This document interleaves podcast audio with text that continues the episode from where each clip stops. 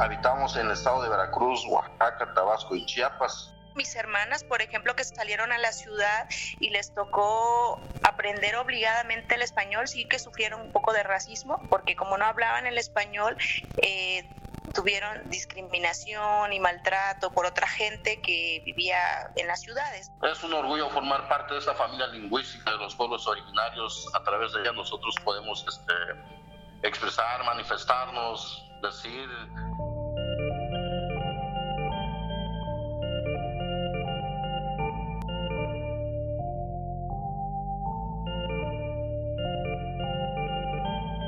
si alguien vive el racismo día a día, la discriminación día a día, pues son esos pueblos originarios. El racismo suele colarse muy a menudo en las conversaciones cuando se habla de México, un racismo al cual los mexicanos sufren y del que son víctimas, sobre todo cuando viajan o emigran a sus vecinos del norte.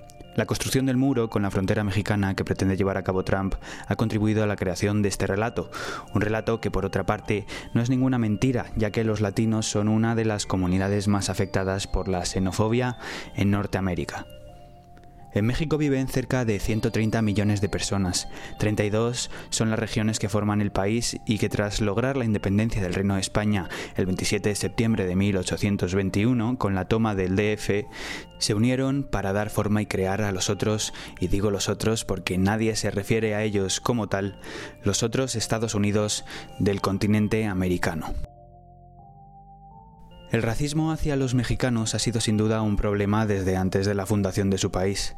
Tras la llegada de los españoles se relegó a los nativos a la categoría de indios y el afán civilizador de los conquistadores, junto con la inestimable ayuda de la Iglesia Católica, terminó relegando a las culturas, las lenguas y los pueblos originarios a la categoría de minorías, una clasificación que todavía, me temo, perdura a día de hoy. Una de las comunidades que más ha sufrido el racismo y el desprecio durante casi dos siglos es la población zoque, un grupo originario que puebla sobre todo las zonas del sur del país, principalmente las regiones de Chiapas, Oaxaca y Tabasco. Esta semana vamos a bucear en la historia de los toques, en su cultura y sobre todo en el racismo y el desprecio del cual su legado y su lengua han sido objeto. Bienvenidos al teléfono rojo.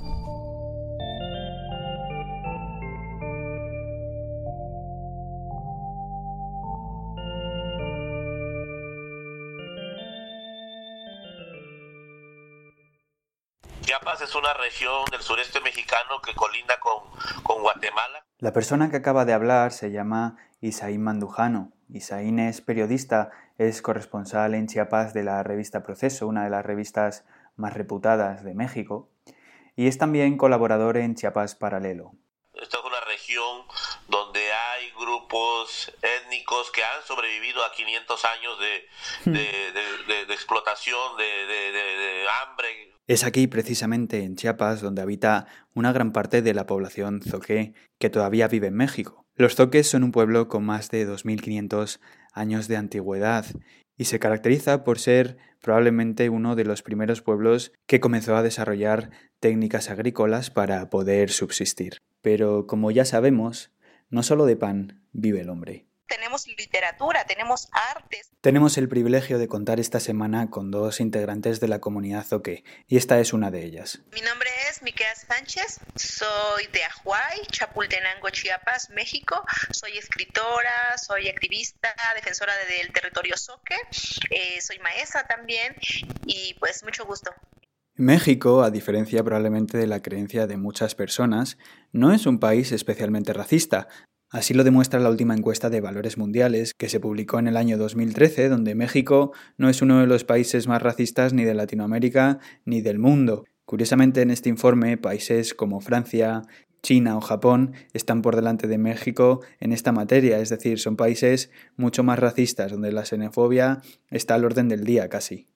Pero aún así Miqueas relata cómo parte de su familia, incluso ella, han sufrido racismo. Y no es un tipo de racismo como el que podemos pensar normalmente, que suele ser motivado por el color de piel de las personas, sino que es un racismo distinto mis hermanas, por ejemplo, que salieron a la ciudad y les tocó aprender obligadamente el español, sí que sufrieron un poco de racismo, sobre todo lingüístico, porque como no hablaban el español, eh, tuvieron discriminación y maltrato por otra gente que vivía en las ciudades. La lengua. Hablar un idioma distinto. Ese parece ser uno de los principales vehículos del racismo en México. Y el problema es que en estas comunidades indígenas, los padres, a consecuencia de este racismo que ellos han sufrido, han dejado de enseñar la lengua a sus hijos, porque consideran que aprender el español o el castilla, como describe Isaín, el periodista que hemos entrevistado, es una puerta a un futuro mejor. Es una lengua que les puede brindar más oportunidades que la suya propia. Y además tiene la sensación de cuando la utilizan, de estar como anticuados, de estar desfasados, de pertenecer a otra época eso lo asimilan con este proceso de occidentalización, de transculturización, de eh, modernización, entre comillas, ¿no? El racismo lingüístico es una de las formas de racismo más peligroso, ya que no afecta directamente al individuo, sino que afecta a la cultura y al legado de todo un grupo. Y esto es precisamente lo que dice Miqueas, aunque también se muestra muy esperanzada de la importancia de las nuevas generaciones, unas nuevas generaciones concienciadas y que están al tanto de la existencia de este racismo, lo que hace a su vez que los jóvenes se muestren cada vez más interesados por el legado de su etnia, por sus orígenes. Ha habido un desplazamiento lingüístico que es notable e innegable, pero también hay una conciencia de las nuevas generaciones por recuperar aquello que nos arrebataron. Entiendo que cada cultura en México es distinta, hay unos que conservan sus tradiciones mucho más arraigadas, hay otros como los yaquis, ellos nunca fueron conquistados, hay otros pueblos que fueron sometidos con mayor facilidad, en el caso de los oques, pues sí, perdieron la lengua, eh, pero hay otras cosas que se conservan. Entonces, ese agravio histórico lo están viviendo las nuevas generaciones los jóvenes, los niños, y vemos que hay una necesidad de recuperar eso que nos han arrebatado. La lengua zoque y la cultura zoque son una minoría en México, una minoría que a veces se percibe como si fuese algo exótico, como si su cultura y su lengua fuesen algo extraño, una banalización de su historia. Preguntar cosas tan absurdas como de, ay, qué bonita tu lengua, ¿me puedes decir cómo se dice te amo? ¿Cómo se dice te quiero? Porque lo están folclorizando, o sea, no, ellos a lo mejor conscientemente no se dan cuenta, pero no es para que, sea objeto de, de algo curioso, no es una curiosidad, es algo vivo y hay una comunidad que la habla, que tiene filosofía, que tiene poesía, que tiene un pensamiento también distinto tal vez, pero lo tiene, no es algo así exótico. La población zoque no es un grupo que debería ser observado como una rareza, sino que es toda una comunidad que tiene su propia cultura, su propia historia, y que guarda muchas diferencias con el resto de las creencias y de la población mexicana la tzata, que es el frijolito con chicharrón, tamal de chipilín, el tamal pobre, el tamal de arroz, el tamal de yuca, el tamal de, este... Aquí tenemos a nuestro otro integrante de la comunidad OK. Mi nombre es Ramiro Gómez y soy reportero en esta región. México cuenta con una de las gastronomías más famosas y reputadas del mundo, y para la cultura mexicana la comida es verdaderamente importante. Y aquí también hay una diferencia entre los zoques y el resto de los mexicanos. En comparación con la gastronomía mexicana, pues obviamente esas comidas tradicionales pues no se ofrecen en, los restaurantes este, mexicanas. Estas comidas principalmente se dan en las comunidades, en las fiestas tradicionales, en antes, mucho, muchísimo antes, antes de que, bueno, mi mamá me platicaba que eran comida de los dioses, comidas sagradas, comidas que les enseñaron sus mamás, sus, sus, mamás o, o, sus abuelas, ¿no? Y que eso no se ha perdido. Ahora se sigue conservando eso, afortunadamente no se ha perdido. Pues ya ven, comida de dioses.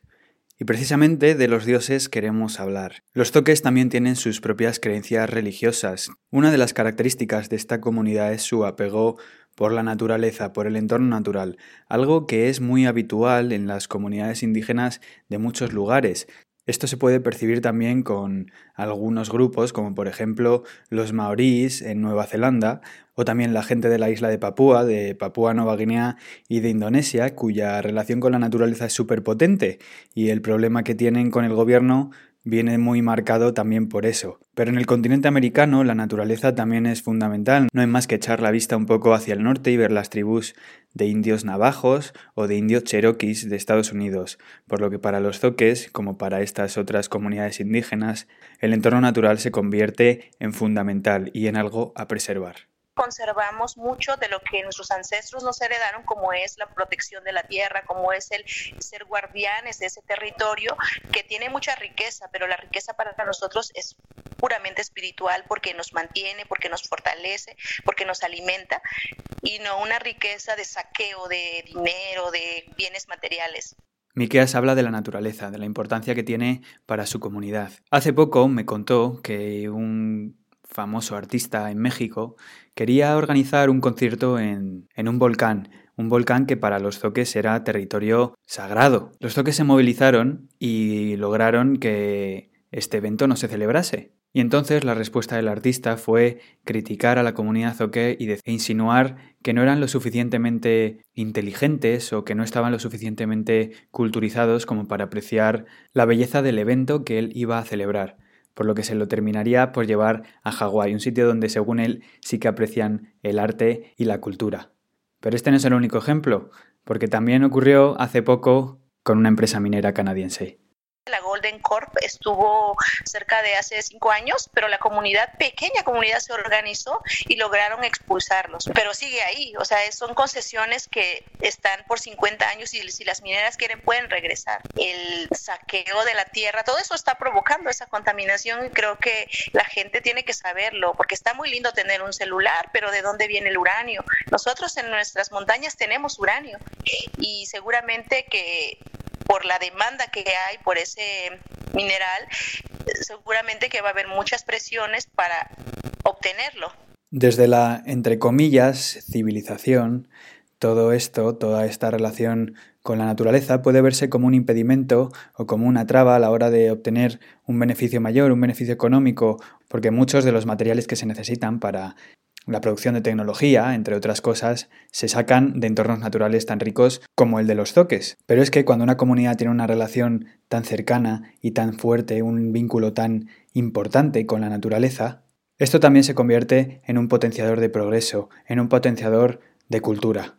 Eso es el retraso para otro tipo de civilizaciones que ven esa riqueza eh, de las tierras, de las montañas, de los ríos como algo que puede sacar, sacarse provecho como materia prima. Y para nosotros eso no es materia prima, eso es nuestra poesía, es nuestro arte.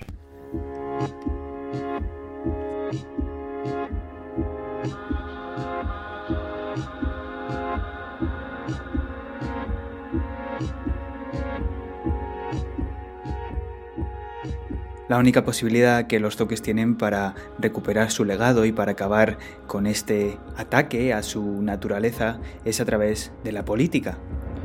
La política del gobierno mexicano, una política que acabe con el racismo, que acabe con la discriminación lingüística, que preserve la cultura de los zoques y también, y probablemente lo más importante, que proteja el entorno natural en el que viven, un entorno natural que ha sido su casa y que ha sido el motor artístico de la comunidad. Pero ¿Está llevando a cabo el gobierno mexicano medidas útiles para conseguir preservar la cultura de su país? Políticas públicas demagógicas, eh, discursos que no aterrizan, acciones que no aterrizan. De nuevo el periodista Isaí Mandujano.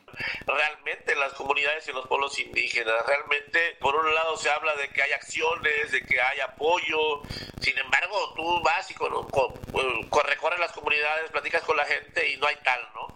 Realmente el Estado está fallando en ese sentido según ha explicado Saín, el gobierno no ha llevado a cabo las medidas adecuadas para acabar con todos estos problemas. No el gobierno actual, sino los gobiernos pasados. Durante la historia de México no se han tomado medidas que ayuden a las poblaciones indígenas.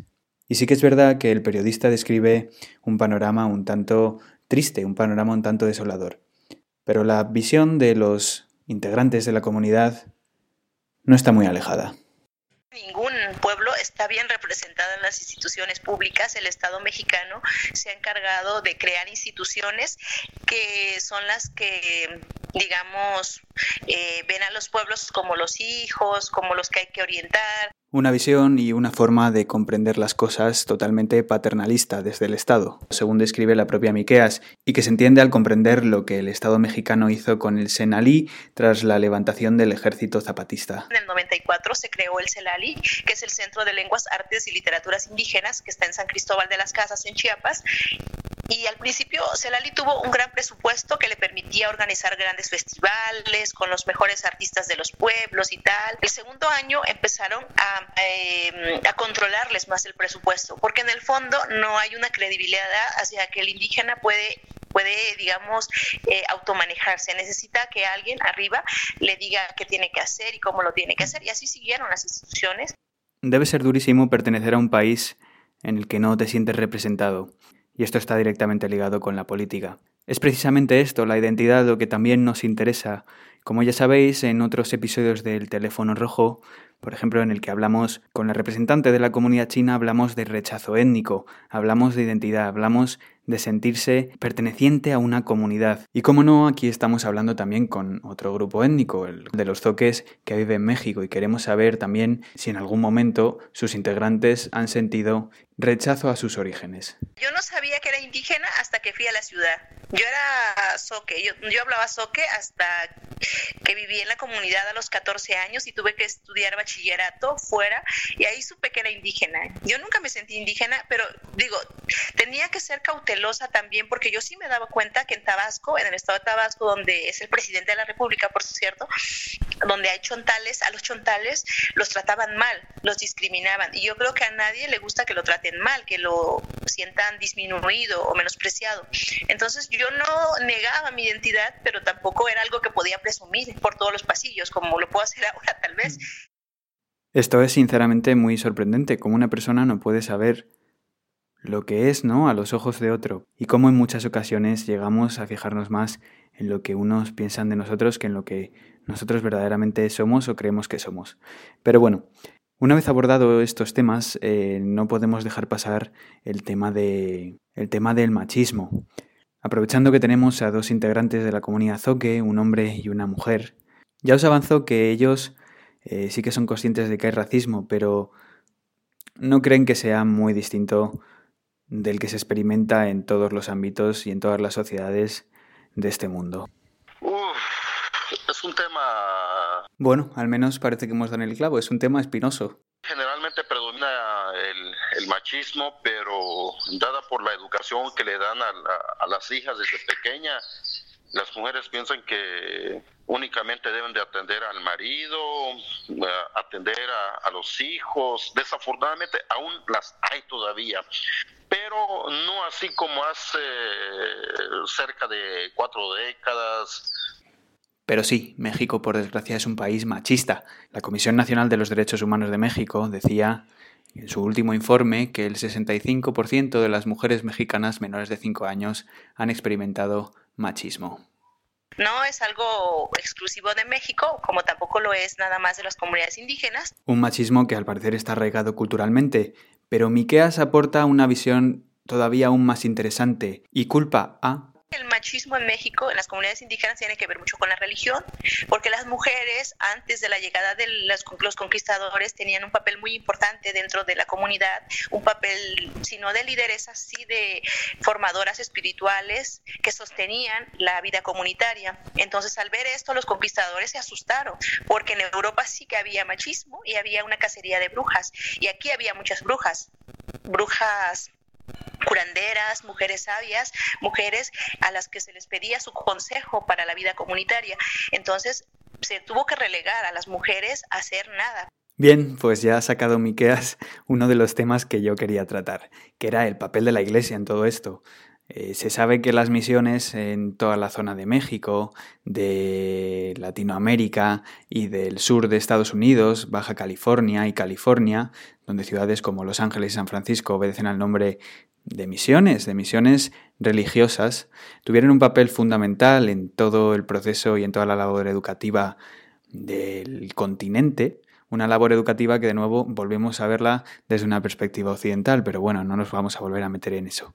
Quería saber cuál era la perspectiva que desde la comunidad Zoque tienen de la Iglesia Católica, una Iglesia Católica que obviamente cuando llegó a México todo lo que veían era pecadores y ritos satánicos y como la propia Miqueas ha dicho, brujas y brujos. Mira, la Iglesia Católica creo que es de las más nobles.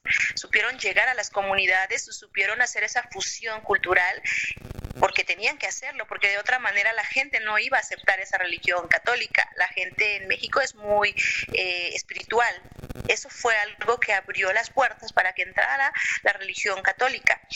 Ahora han surgido otras religiones y esas religiones son un poco diferentes, aunque también son cristianas, pero tienen como una estructura organizativa distinta, que, que ahora luchando contra megaproyectos nos impide a nosotros poder llegar a las comunidades. Por ejemplo, mira, Sodevi, yo soy de Sodevite, que somos soques en defensa de la vida y el territorio. Sodevite se formó dentro de la Iglesia Católica. La Iglesia Católica nos ha dado cobijo, nos ha dado un respaldo importante, porque el Papa Francisco con Laudato Si eh, ha dicho a los feligreses que deben de defender la madre tierra porque es la casa común y tal, ¿no? Entonces, ese discurso es, mm, es, es favorable para los pueblos que estamos defendiendo nuestros territorios.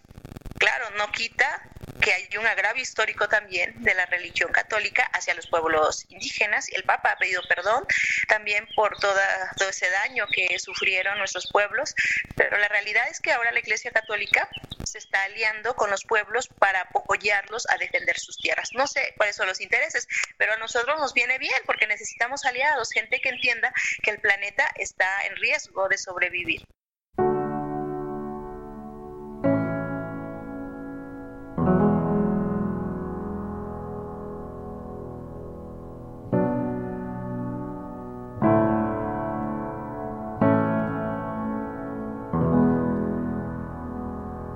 Los toques representan una pequeña parte de lo que significa ser nativo mexicano, de lo que significa pertenecer a las poblaciones originarias de México. Y como veis, han sufrido el racismo de formas muy distintas y de formas que habitualmente no pueden considerarse como racistas o que no identificamos en un primer momento como tal. Racismo a través de la religión, racismo a través de la cultura, a través de la lengua y a través de la expropiación de su naturaleza, de su patrimonio, natural. México se presenta como una radiografía del mundo, una radiografía del racismo, donde la xenofobia se extiende de norte a sur, de Monterrey a Chiapas, en un país en el que se identifica el progreso con los güeros, con los rubios, y en un país donde también el color de piel es otro de los factores que incitan al racismo recuerdo el caso de un este aquí de un locutor de una radio donde decía que, que a los haitianos pues había que marcarlos con una raya blanca para poder identificar a quién ya se le había dado una, una, una ayuda humanitaria en un sismo, ¿no? Que decía que, que, era muy difícil identificar a quién se le había dado ayuda o no, porque todos eran negritos, decía. Entonces había que pintarlos con una raya, con un marcador blanco, con un plumón, un marcador, un, un, lapicero blanco, un lápiz blanco para que identificáramos a quién. Entonces esto le causó, lo dijo con toda naturalidad. Sin embargo, bueno, al final le costó hasta su cargo de diputado federal, ¿no?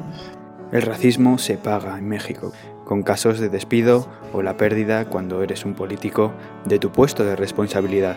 Pero es un problema que está bastante arraigado en la cultura popular.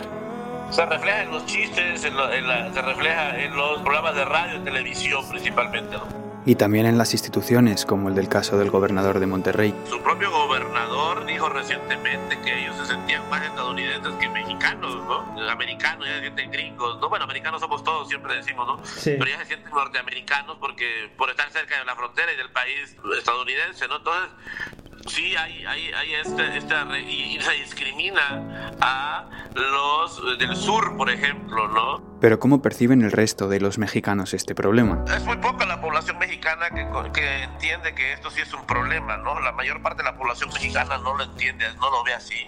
Incluso hace mofa del racismo. Algo que es una auténtica paradoja. Los mexicanos este, eh, sufren el racismo en Estados Unidos que ellos mismos provocan en su propio país, ¿no?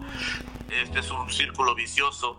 Pero tienen miedo los zoques a quedar relegados a pequeños espacios, a pequeñas áreas. Recordemos que la mayoría de los mal llamados indios en Estados Unidos, los navajos, los cherokees, viven prácticamente aislados en las reservas indias y carecen de muchas de las oportunidades y en algunas ocasiones de los derechos que gozan el resto de ciudadanos estadounidenses. Pues ahora mismo no, porque tenemos una organización que está defendiendo su territorio, pero por supuesto que el Estado mexicano tiene los elementos, tiene de nuevo nos habla Miquea Sánchez. Tiene a los militares, tiene ahora la Guardia Civil que podría hacerlo. Eh, pero creo que estamos en otros tiempos, no creo que mm. eso sea posible, por lo menos en el siglo XXI. Pero aunque han pasado cosas tan descabelladas ya en este mundo que, no lo sé, tal vez sí pueda ser posible, sí.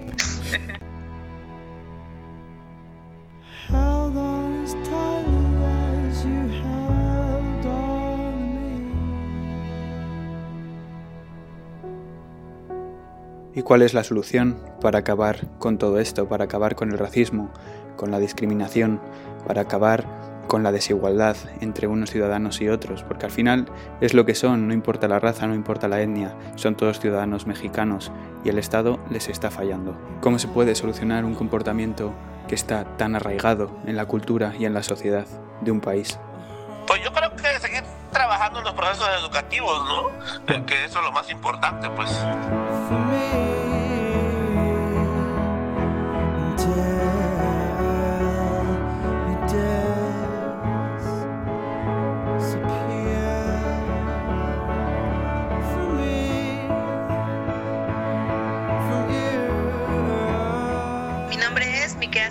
Sánchez, soy de Ajuay, Chapultenango, Chiapas, México. Soy escritora, soy activista, defensora del territorio Suque, eh, soy maestra también. Mi nombre es Ramiro Gómez y soy reportero en esta región y para las radios culturales del Instituto Nacional de los Pueblos Indígenas.